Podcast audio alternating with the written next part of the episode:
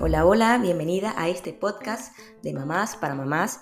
Yo soy Claudia Gómez, creadora del proyecto Descansa Mamá, Despierta Mujer. Aquí hablamos a calzón quitao lo que sufrimos y callamos las madres y obviamente también las posibles soluciones para no volvernos locas en el intento de ser buenas mamás sin abandonarnos en el proceso. No hay fórmulas mágicas. Ojalá existieran. Aquí solo somos mamás reales que hacemos lo mejor que podemos. Pero lo intentamos.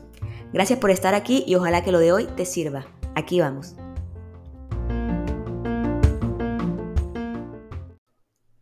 Hola, hola, aquí estamos después de un tiempo, estaba un poquito perdida, pero bueno, regresamos con toda la batería cargada y hoy con un tema, una maternidad proactiva. ¿Cómo es eso? ¿Cómo se come? ¿Y qué es esto de tener más proactividad en mi maternidad? Bueno, quédate aquí que te lo cuento todo. Bueno, vamos a hablar entonces de una maternidad proactiva. ¿Por qué escogí este tema hoy? Bueno, he estado leyendo, de hecho por eso estoy también un poquito perdida, porque había estado leyendo tratando de ponerme al día de unos cuantos libros que tenía ahí como a la mitad. Y casualmente termino de leer estos libros y me encuentro con que todos hablan de lo mismo y que es muy importante lo que dicen porque me ha llegado mucho a lo que estoy viviendo en este momento.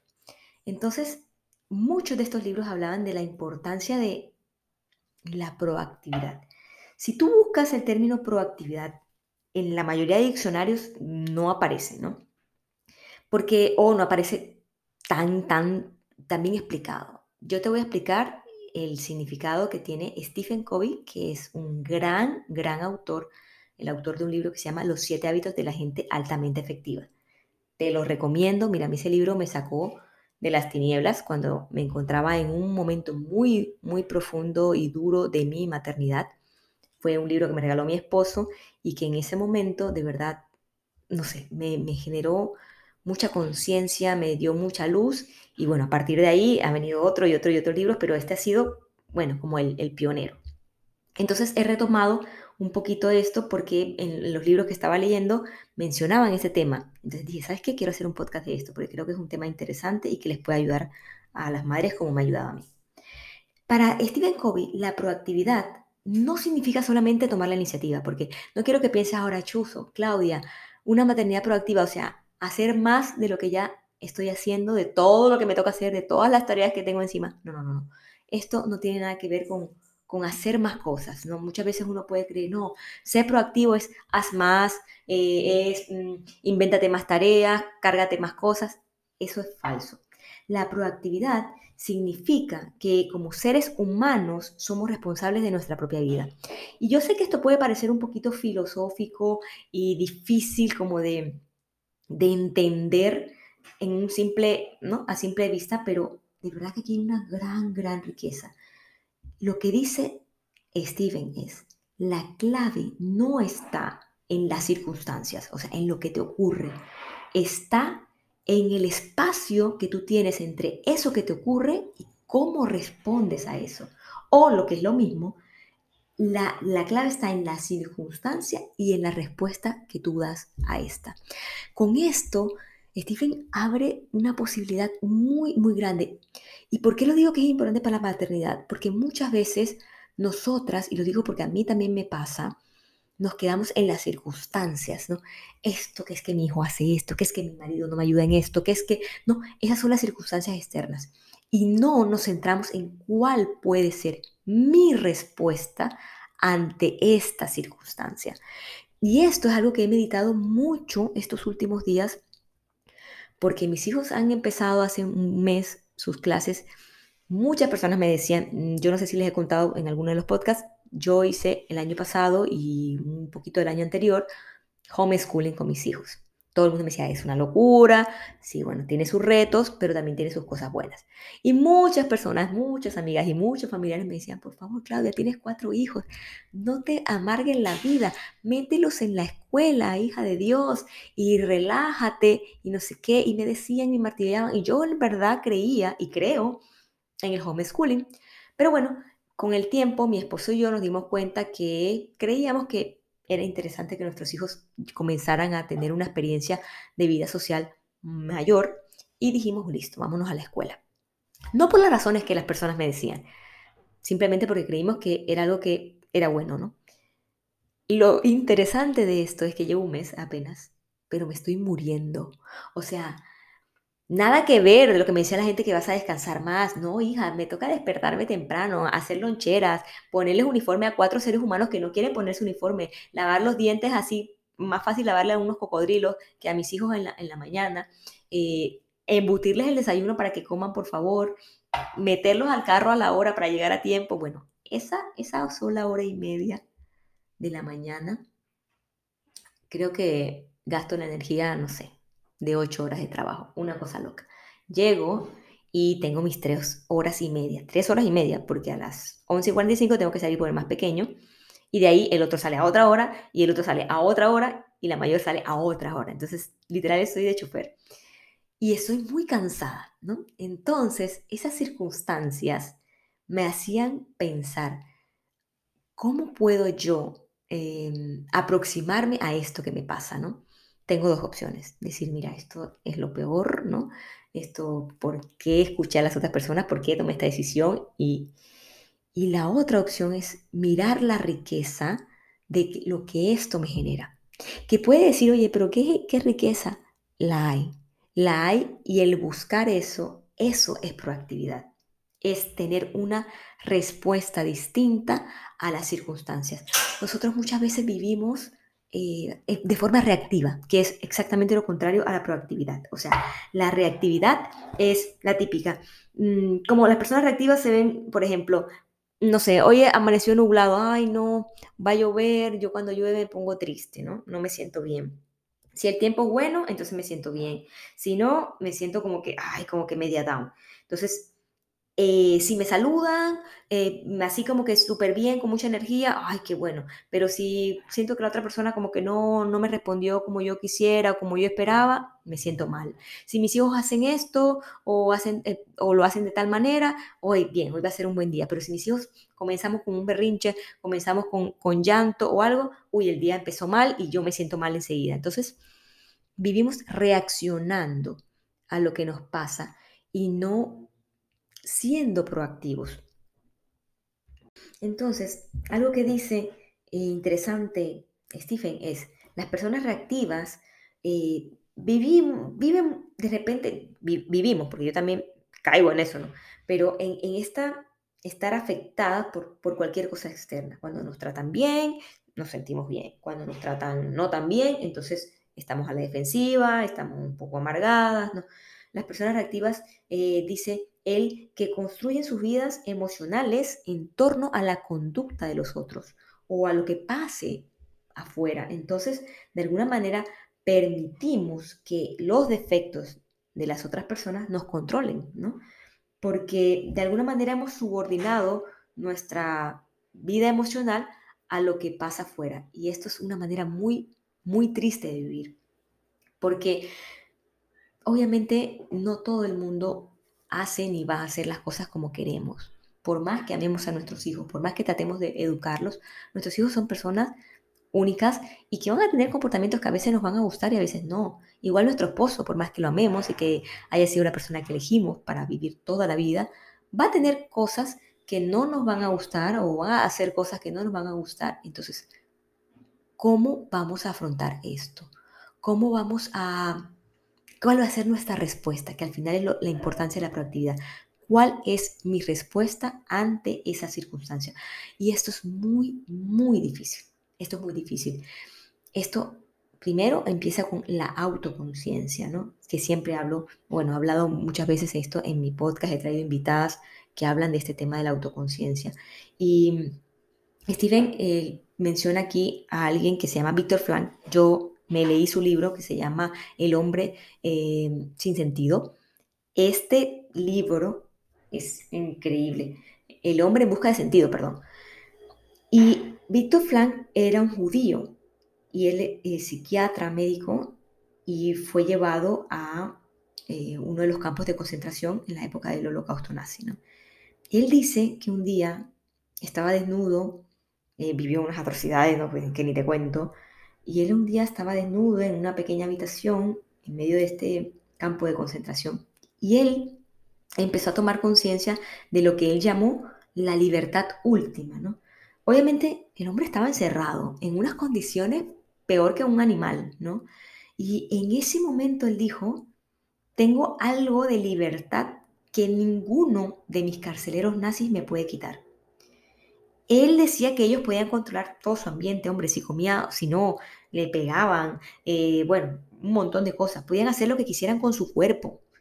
Pero Víctor Frank era un ser autoconsciente y capaz de ver él como observador su propia participación en, esos hechos. ¿ya? Él decía que en su interior él era capaz de decidir de qué modo podía afectarle todo eso que él estaba viviendo. O sea, que entre lo que le sucedía estaba su libertad y su poder para cambiar la respuesta, ¿no? Entonces, tú puedes, ¿no? Te pueden, no sé, me, invento, vamos manejando y una persona nos hace, eh, se nos mete y hace una cosa que no está bien y te puedes amargar y gritarle, oye, pedazo de persona que estás, bueno, animal eh, al volante, qué sé yo, y amargarte, ¿no? esa es una respuesta a una circunstancia. Más allá de que sí, que él tuvo la culpa, de lo que tú quieras, tu respuesta realmente es lo que en donde radica la libertad. Y esto es lo que yo he venido reflexionando toda esta semana aquí en mi maternidad. Lo importante es mi respuesta. Antes de ayer, mis hijos no sé qué tenían en la tarde y estaban todos así, pero bueno, en un nivel de sensibilidad, por Dios, que lloraban, que gritaban, que se peleaban. Yo ya sentía que, que la sangre me estaba comenzando como, como a hervir. Y comencé a pensar en eso. Lo importante no es estas circunstancias. Ellos siguen siendo niños, tendrán, han tenido un día difícil seguramente, ¿no? En sus escuelas o qué sé yo, que no saben expresarlo porque son pequeños. Yo soy aquí la adulta. Mi respuesta es la clave, ¿no? o grito y los mando a la chingada, o trato de tener una respuesta distinta. Ahí, amigas, en ese momento de autoconciencia, que no es fácil, te lo juro que no es fácil, pero respiré, respiré y pensaba, y, llenaba mi cabeza de pensamientos que me ayudaran a, sobrellevar esa situación. Y pensaba, son niños, son niños, yo soy la adulta, yo soy la que puedo responder a esto. Quiero responder con amor, quiero responder con como ellos necesitan, como ellos merecen, ¿no? Sé que estoy cansada, sé que he tenido un día duro yo también, pero yo soy adulta y ya va a llegar mi esposo y se los voy a mandar a él así empaquetaditos y voy a descansar cuando él llegue. Pero ahorita está mi respuesta y quiero responderles con tranquilidad, con paz. Y así me lo repito todos los días todos los días cuando en las mañanas no se quieren poner los zapatos, todos los días cuando no se quieren cepillar los dientes, cuando no se quieren subir al carro, cuando lloran porque me, me van a extrañar y no quieren llegar a la escuela. ¿Cuál es mi respuesta ante esto? ¿Cuál es mi respuesta? Y bueno, quería compartir esto contigo. De hecho, quiero que sea un podcast corto, ¿no? Pero em, creo que esto es un tema tan importante de la proactividad en la maternidad y en cualquier ámbito de la vida sirve para el trabajo, sirve para cualquier cosa, ¿no? Muchas veces llegamos, es que mi jefe, es que mis compañeros de trabajo, es que no sé qué, afuera, afuera, dejamos y delegamos nuestra felicidad, nuestra tranquilidad, nuestra paz mental afuera, a nuestra suegra, a nuestra mamá, a lo que hicieron, a lo que dijeron, a lo que como me miraron, ¿no? A cómo reaccionaron. Y ahí no está la clave, no está en cambiar eso de afuera. Eso no lo puedes cambiar tú. La única libertad que tenemos es cómo respondemos a eso. ¿Cómo respondemos a eso? Una vez, Eleonor Roosevelt dijo, nadie puede herirte sin tu consentimiento.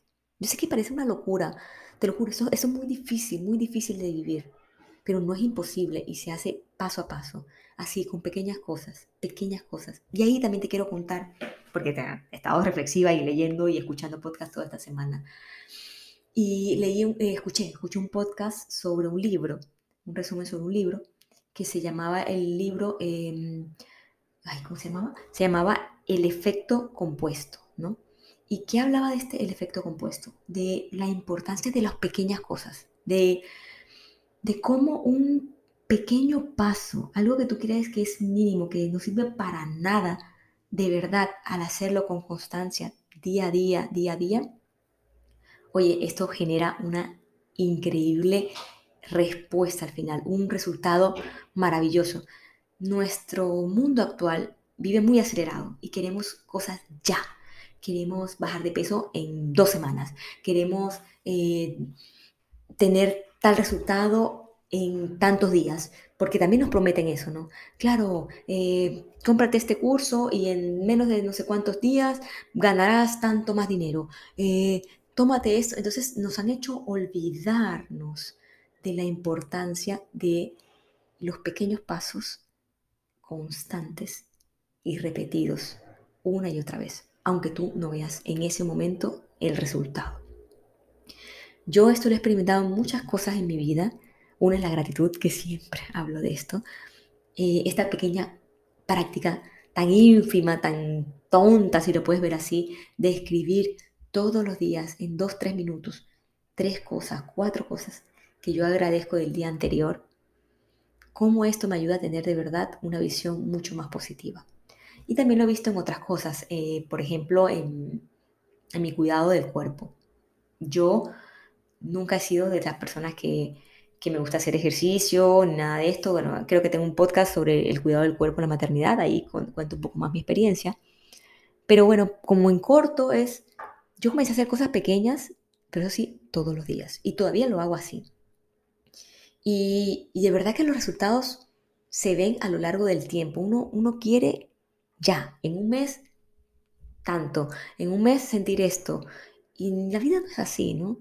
La vida es como el árbol de bambú.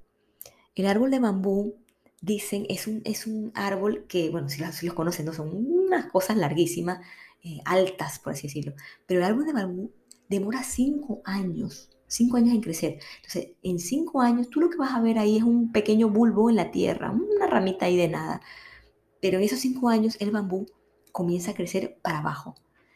Llena las raíces, va creciendo hacia abajo. Y a partir del quinto año, ese árbol crece increíble y alcanza los 25 metros incluso. 25 metros de altura. Pero por cinco años tú no ves nada. Por cinco años todo está bajo tierra crecimiento para adentro, en el ser. Eso es la proactividad, eso es la autoconciencia, eso es mirar para, para, para nuestro interior, ¿sí? Y esa es mi invitación en el podcast de hoy. De verdad no quiero ponerme filosófica ni, ni nada de esto, pero quería compartirte contigo porque estos libros me, han explotado la cabeza, me han ayudado un montón. Sigo en este proceso de, de ir tratando de hacer vida esto que te estoy diciendo. Eh, nuevamente sé que no es fácil, pero se puede, se puede y se, empieza así, de a poquito, para, para adentro, como, como esa semilla del, árbol de bambú, y cuando menos lo creas, haciéndolo, haciéndolo, haciéndolo, vas a ver que crecerás y llegarás a la altura que, deseas, ¿no? Ver, ver los resultados que uno espera. Y bueno, quiero esto por mi familia, porque amo a mis hijos, porque amo a mi esposo, porque me amo a mí misma y porque creo que Ahí está la clave. La clave para una buena maternidad, para una buena crianza, está en mí, en lo que yo puedo hacer por mí, por mi crecimiento, por cada día ser una mejor mujer. Y, creo que esa es la mejor invitación que puedo hacerte a ti como mamá. Sé que todas vivimos circunstancias totalmente distintas. Sé que hay maternidades más difíciles que otras. Sé que eh, muchas veces me dicen, ay, tienes cuatro hijos, ¿cómo le haces? no, tranquila, tener dos, tener uno, esto es difícil, ¿no? Esto, mm, obviamente tener cuatro aumenta la carga, ¿no? Pero lo importante, de verdad, es cuál es mi respuesta. ¿Cuál es mi respuesta ante esto que digo? ¿Y qué puedo hacer para responder diferente? Si ya yo estoy acostumbrada a responder de una manera, cuando mis hijos lloran, cuando mis hijos gritan, cuando mis hijos se pelean, ya, esa es una respuesta automática, es reactiva. ¿Cómo puedo hacer una Mm, respuesta más proactiva, más consciente.